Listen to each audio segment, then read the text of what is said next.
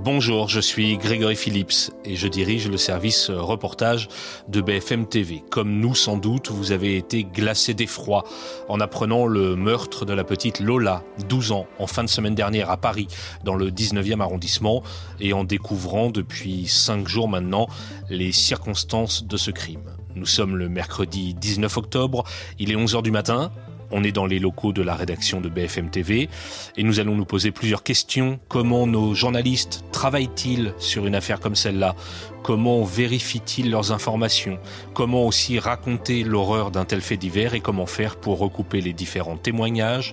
On va en parler avec Vincent Ventighem et Mélanie Vecchio du service police-justice de BFM TV et avec le reporter Mathias Tesson.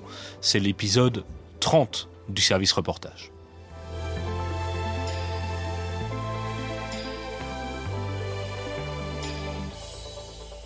On va donc euh, parler de ça avec vous, euh, Vincent, euh, Mélanie et Mathias. Vincent, tu es à la rédaction samedi matin, je crois, quand on apprend l'existence de ce fait divers. D'abord, les premières infos dont tu disposes, quelles sont-elles? Alors en fait, ça, commence même avant d'arriver à la rédaction parce que ce qui se passe, c'est qu'à 7 heures du matin, dans la nuit, enfin 7 heures du matin, je découvre un mail de notre confrère Clément Lano qui euh, nous dit euh, euh, voilà, dans cet arrondissement, j'ai tourné des images cette nuit. il s'est passé visiblement quelque chose d'horrible. On parle d'une fillette retrouvée morte. Les informations sont vraiment confuses à ce moment-là. il est 7 heures du matin samedi et en fait, je passe quelques coups de fil et très rapidement à 7 heures et quart, j'ai la première synthèse, le premier retour en fait euh, des, enquêteurs qui se sont rendus sur place dans la nuit et très rapidement on voit que ça va être un fait divers atroce puisque les premiers éléments c'est le corps d'une fillette euh, âgée de 12 ans.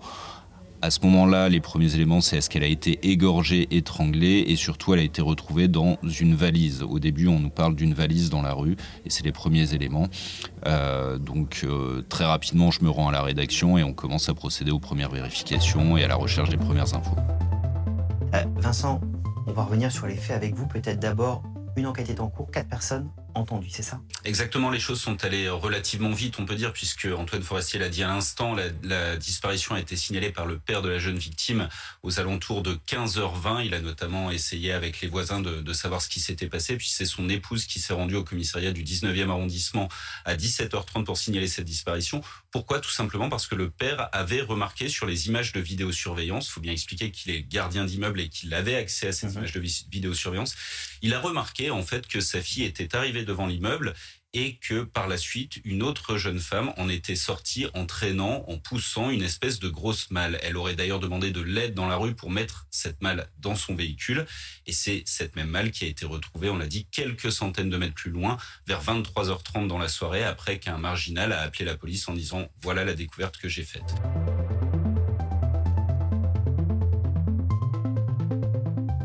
Ce que tu dis, c'est que immédiatement, tu comprends vous comprenez qu'on n'est pas sur un fait divers banal et que c'est quelque chose euh, d'important et qu'il va falloir suivre pendant plusieurs jours. Exactement parce que euh, la première source que j'ai en fait au téléphone samedi matin très tôt me dit là ça va être un gros truc, là c'est assez énorme, alors que c'est quelqu'un qui est habitué, on va dire, à ce genre d'affaires criminelles, mais qui lui-même, dans son raisonnement, m'indique que cette affaire, elle va être hors norme, tout simplement parce que on est en plein Paris, on a le corps d'une fillette qui est retrouvée dans une valise et qui, dès les premiers éléments recueillis, euh, laisse à penser qu'elle a subi des violences terribles. Mélanie, quand on parle des sources que Vincent euh, évoque, qu'est-ce que c'est en fait pour qu'on comprenne bien qui vous appelez? C'est euh, des policiers, des enquêteurs, des magistrats? Enfin, quels sont les gens que vous pouvez contacter pour essayer de récolter des informations? Il y a plusieurs types de sources. Il y a les sources qui sont officielles, c'est des canaux qui sont entre guillemets ouverts. Euh, on parle de, des, policiers. il y a un organisme qui s'appelle le CICOP, c'est la, la, cellule de communication de la police. Il y a son alter ego, le CIRPA pour la gendarmerie. Et puis il y a des cellules de communication aussi dans les ministères, place Vendôme euh, pour la justice ou encore euh, euh, place Beauvau pour le ministère de l'Intérieur. Ce qui est que, et puis il y a des sources qui sont plus informelles, des sources qu'on détient, nous, des, amitiés, qui, enfin pas des amitiés, mais des, contacts qu'on s'est fait au fil du temps, des gens qu'on a rencontrés, qui sortent un petit peu de ces, sentiers battus. Et donc c'est cela qu'on appelle nos sources. C'est-à-dire que, par exemple, vous allez avoir des communiqués, je ne sais pas, de la justice sur l'évolution de l'affaire, mais aussi des choses moins officielles, qui sont des choses qu'on vous dit au téléphone parce que ce sont des contacts que vous avez entretenus au fil des années? Oui, c'est ça, c'est des gens avec qui on a lié, on, a lié une relation de confiance, des gens euh, qui nous font confiance, qui nous disent, par exemple, là, on a eu très spécifiquement dans cette affaire, euh, comme le disait Vincent, énormément de détails sur euh, ce qui est arrivé à cette petite fille. Et une des sources que j'ai pu avoir m'a dit, il y a des détails que je te donne, mais que tu ne révèles pas, notamment par respect aux parents, par respect pour les parents, parce que les parents n'étaient pas informés en temps réel de tout cela, par respect également pour cette petite fille, et puis par respect aussi pour l'enquête, pour l'instruction. Donc on ne peut pas tout dévoiler. Ça veut dire que dans ces cas-là, tu, entre très gros guillemets, retiens ces informations. C'est pour toi, pour euh, que tu aies euh, ça en tête euh, au moment où tu poursuis ton enquête, mais tu ne les donnes pas à l'antenne, tu ne les donnes pas au grand public. Oui, c'est des éléments de compréhension qui nous servent, nous aussi, à comprendre un petit peu mieux la personnalité de, des, des, des, personnes, des prévenus ou encore des, personnes qui peuvent être parfois en fuite. et puis, c'est des éléments, on s'auto-censure parfois parce qu'on ne peut pas tout donner. c'est extrêmement compliqué, mais là, en l'occurrence, dans cette affaire-là, c'était assez facile de, savoir ce qu'on pouvait donner, de ce qu'on ne pouvait pas donner, parce qu'il y avait vraiment des détails qui étaient euh, glauques, qui étaient morbides. Et on sait, oui, on s'est auto-censuré. C'est la déontologie qu'on peut avoir euh, dans, ce genre d'affaires-là. Il y a un autre aspect. Alors toi, Vincent, tu étais à la rédaction euh, très tôt le samedi matin, donc en plateau, en studio pour raconter. Pendant ce temps-là, la rédaction se, met à travailler. Il y a un autre aspect, c'est d'aller recueillir des témoignages. Euh, comment on fait dans ces cas-là? Donc c'est dans le 19e arrondissement de Paris, c'est-à-dire qu'on envoie des équipes sur place qui vont, je sais pas, euh, frapper aux portes, euh, interroger les passants, comment ça se passe? En fait, il y, a plusieurs phases. La première phase, comme le disait justement Mélanie, c'est qu'on a beaucoup d'informations qui nous arrivent par des sources, on va dire, pas non officielles, mais des, sources privilégiées. À chaque fois qu'on a une information comme ça, il nous faut d'abord la, la, confirmer. Donc moi, je vais être en lien toute la journée de samedi à plusieurs reprises avec le parquet de Paris, avec nos, contacts au parquet de Paris, les contacts officiels, pour leur dire voilà les éléments qu'on a recueillis, on a ça, on a ça, ils vont les confirmer ou les infirmer ou les préciser. On a cette discussion aussi sur euh, je vous confirme ça, mais euh, ayez bien en tête qu'il ne faut pas donner tous les détails parce qu'évidemment on fait preuve de déontologie. Et puis dans les informations qui nous reviennent, on a évidemment l'adresse où les lieux se sont produits, où le corps de cette petite fille a été retrouvé, et puis au fur et à mesure de nos investigations, on a d'autres adresses, l'adresse des premières interpellations, l'adresse où les gens vivaient, les premières identités qui nous reviennent. Et il y a un travail qui se met en route, qui est un travail dans un deuxième temps, on pourrait dire, qui est euh, on va se rendre sur place, on va essayer aussi de faire une enquête de voisinage, de voir euh, qui était cette personne, est-ce qu'elle vivait bien là, quel était son comportement, voilà, d'avoir les premiers éléments là-dessus aussi. Mathias, ça, ça fait euh, partie de ton boulot, enfin depuis quelques jours, d'aller chercher des témoignages. Euh, d'abord, quels témoignages on cherche et comment on fait? Il y a différents types de témoignages qu'on cherche euh, dans euh, ce genre de circonstances. Il y a des témoignages sur le, déroulement des faits. Donc, est-ce qu'il y a des, témoins de la scène qui sont encore présents sur les lieux, qui sont d'accord pour nous raconter ce qu'ils ont vu? Il y a des Par exemple, ces gens qui racontaient avoir vu effectivement cette femme transporter une malle ou dans la rue avec son comportement. Ça, on peut assez facilement trouver des gens comme ça. Oui, parce que la scène, en fait, elle s'est déroulée dans un périmètre euh, assez restreint, donc euh, il y a euh, des chances qu'on réussisse à trouver sur place, en l'occurrence dans le 19e arrondissement, une des personnes voilà, qui a vu euh, cette jeune fille euh, déambuler, qui a pu voir euh, cette, cette valise. C'est beaucoup aussi un travail de contact, c'est-à-dire qu'on va demander à telle personne si elle a vu quoi que ce soit ou si elle connaît quelqu'un qui a vu quoi que ce soit. Là encore, on va essayer de vérifier la véracité des, des propos. Ça, c'est voilà, des témoignages peut-être circonstanciés. Et puis il y a aussi tout le volet sur les témoignages un petit peu concernant les comportements de cette jeune femme, l'histoire de cette jeune femme. Là, on va essayer de trouver des personnes de son entourage, des personnes de sa famille. Grâce à son nom de famille qu'on possède mais qu'on ne révèle pas, on va essayer de remonter un petit peu à, à, sa famille, essayer de trouver des adresses, aller toquer à ses portes, voir si les gens acceptent de nous, de nous rencontrer. C'est pas un travail qui est très évident parce que, évidemment, dans ce genre de circonstances, que ce soit du côté de la mise en cause ou du côté de la famille de Lola, les personnes n'ont pas envie de parler vu euh, l'horreur euh, euh, des, faits. Et notre travail, c'est d'essayer de les convaincre de prendre la parole, pourquoi c'est important, pour qu'ils puissent dire leur vérité, pour qu'il y ait une forme d'équilibre de la parole qui puisse être, comment dire, respectée entre guillemets sur, notre antenne. Il faut faire le tri voilà, entre les déclarations de chacun et essayer de donner la parole un peu à tout le monde, tout en essayant voilà, de bien vérifier la vérité des propos euh, et euh, la personnalité euh, des gens qui nous, qui nous répondent. C'est la question que j'allais vous poser. en fait, les gens peuvent s'interroger sur finalement pourquoi aller chercher, aller frapper aux portes, ce qui est effectivement extrêmement délicat. Donc pourquoi on fait ça et où est-ce qu'on place le curseur de, à un moment donné, on ne peut pas aller déranger par exemple la famille de la victime? Là, je dirais que sur ce fait divers-là en particulier, euh, la raison, elle est assez évidente. C'est tout simplement parce que la mise en cause, qui fait toujours figure de suspect aujourd'hui, mais qui reste présumée innocente, euh, s'est finalement baladée dans le quartier pendant plusieurs heures avec le corps de la fillette et qu'elle a été vue, aperçue par plusieurs personnes et qu'il est évident pour nous que d'aller interroger ces personnes, ça va nous éclairer sur sa personnalité. Euh, est-ce qu'elle avait un comportement étrange? Est-ce qu'elle a parlé? Est-ce qu'elle a donné des raisons? Est-ce qu'elle a voilà Donc ça, c'est des éléments d'information et c'est vraiment essentiel pour notre travail. Puis ensuite, comme l'a dit Mathias, pour aller voir euh, les voisins, les entourages, pour toujours essayer de cerner un peu mieux la personnalité des différents protagonistes euh, qui sont dans cette affaire. Mélanie, où est-ce qu'on place le curseur sur le fait d'aller frapper aux portes, par exemple, des voisins C'est assez délicat, j'imagine, d'aller dans cet immeuble, interroger le voisinage. Comment est-ce qu'on trouve la limite à ne pas franchir? Il y a deux types de situations. Il y a des personnes qui vont vous parler spontanément, qui ont envie de parler. Ça arrive.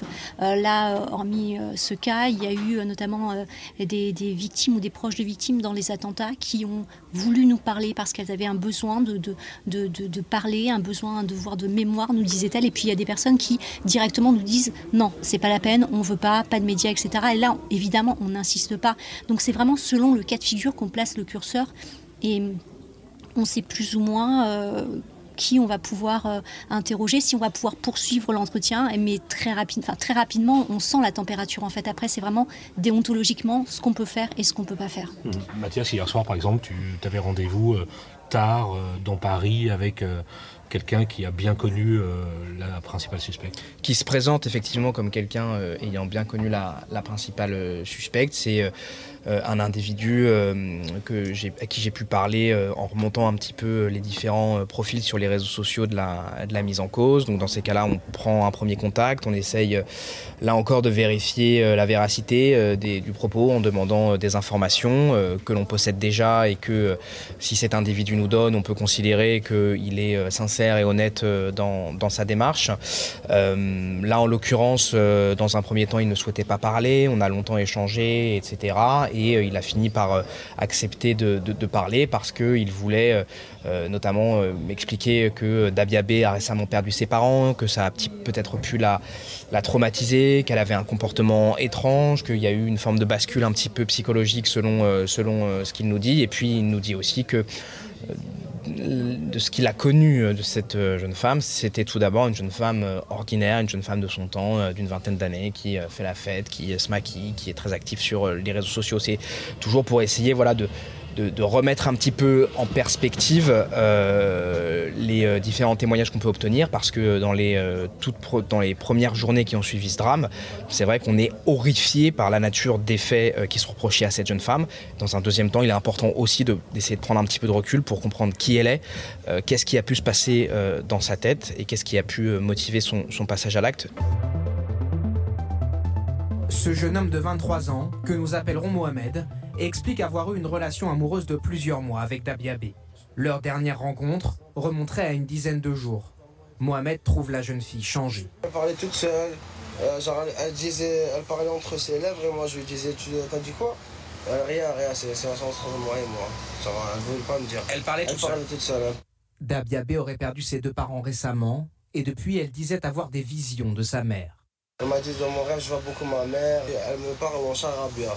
Genre je comprends pas, genre je vois ma mère mais elle me parle mais elle comprend pas ce qu'elle dit.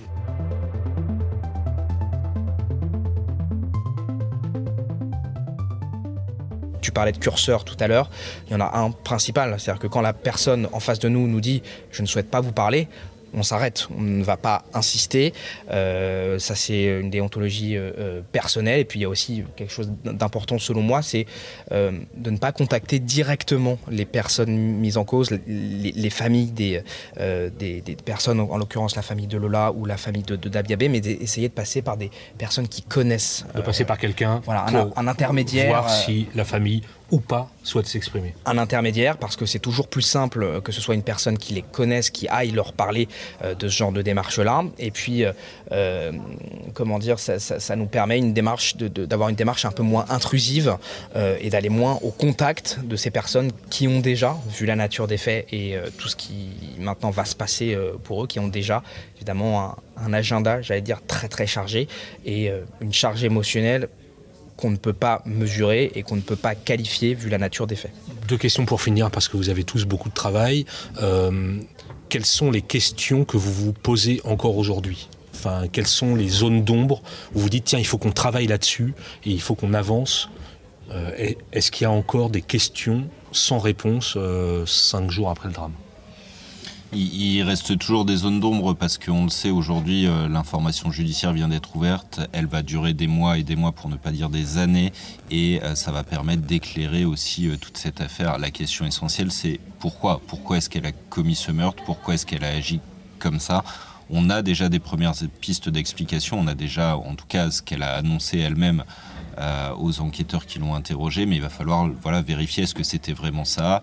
Et puis euh, l'autre question qui se pose, c'est est-ce que euh, son discernement était altéré ou aboli quand elle a commis les faits qu'elle dit avoir commis. Et donc ça, c'est des expertises psychiatriques qui vont permettre de, voilà, de faire le point là-dessus, mais pour ça, il va falloir des semaines et des semaines. Ça veut dire, est-ce qu'elle est pénalement responsable? Exactement, oui. Est-ce qu'elle est, qu'elle est pénalement responsable, comme le laissent indiquer les premiers éléments, mais est-ce que ça va être vérifié derrière par des expertises psy qui vont dire, est-ce qu'elle a eu une bouffée délirante à ce moment-là, ou est-ce qu'au contraire, elle était euh, euh, maître de ses actes. Une dernière question à tous les trois. Vous êtes euh, spécialiste des questions de police-justice.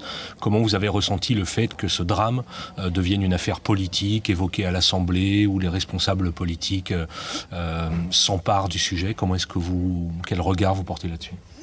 On l'a su très rapidement dès qu'on a su euh, quelle était la, situation de la jeune femme, euh, même si on a pris toutes les pincettes, toutes les précautions d'usage.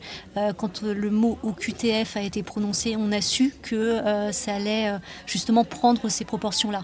Et, et c'est ça qui est extrêmement délicat parce qu'à la fois on a une information qu'on doit divulguer parce que c'est une information qui fait partie de l'enquête. Cette obligation de quitter le territoire français. exactement, le QTF.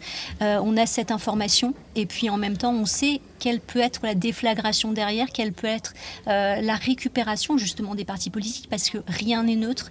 Euh, tout a un symbole, tout a, tout a une explication. Et là, justement, quand on a eu cette information-là, c'était voilà, on la donne tout en sachant ce qui peut se passer derrière. Votre travail à tous les trois, en tout cas, c'est d'être sur les faits et pas sur leur interprétation. On vérifie tout. C'est-à-dire qu'on a un fait euh, qui peut être erroné à la base. On va le vérifier une fois, deux fois, trois fois, quatre fois avec des sources différentes. Et c'est ce fait-là euh, qu'on va retranscrire. Euh, fait, on va essayer d'être le plus neutre possible parce que le mot neutre en journalisme, il n'existe pas, mais on va retranscrire au plus, le plus, avec la, notre vérité. Et, euh, c'est justement de ne pas s'impliquer à la fois émotionnellement et puis politiquement. C'est pas notre job. Notre job, c'est de vérifier un fait et de le retranscrire. Mmh. toute dernière question, ne pas s'impliquer personnellement c'est pas forcément évident sur un sujet comme celui-là. Euh, j'imagine euh, quand on est par exemple père ou mère de famille et qu'on doit traiter ce genre d'affaires, euh, il faut réussir à garder une distance ou en tout cas. Ouais, c'est vraiment pas évident, surtout sur ce fait divers-là, j'ai envie de dire. moi, j'arrive, ça, fait quelques années que je, fais ce métier, j'arrive à, à, me mettre une barrière ou à prendre du recul. Euh, mais je dois dire que là, euh, et je l'ai dit d'ailleurs à la rédaction dimanche matin en arrivant, dans la nuit de samedi à dimanche, après avoir travaillé toute une journée sur ce fait divers, j'ai fait des cauchemars. J'ai fait des cauchemars et euh, c'est pas forcément évident à vivre. Donc, non, on essaye de prendre du recul, de, mettre une barrière, mais on, sait que c'est aussi important pour nous de faire notre métier, de vérifier les informations pour pas qu'il y ait des rumeurs, pour pas qu'il y ait des, des fausses informations qui circulent et pour être au plus près des faits c'est des périodes qui ne sont pas forcément évidentes. Merci à tous les trois.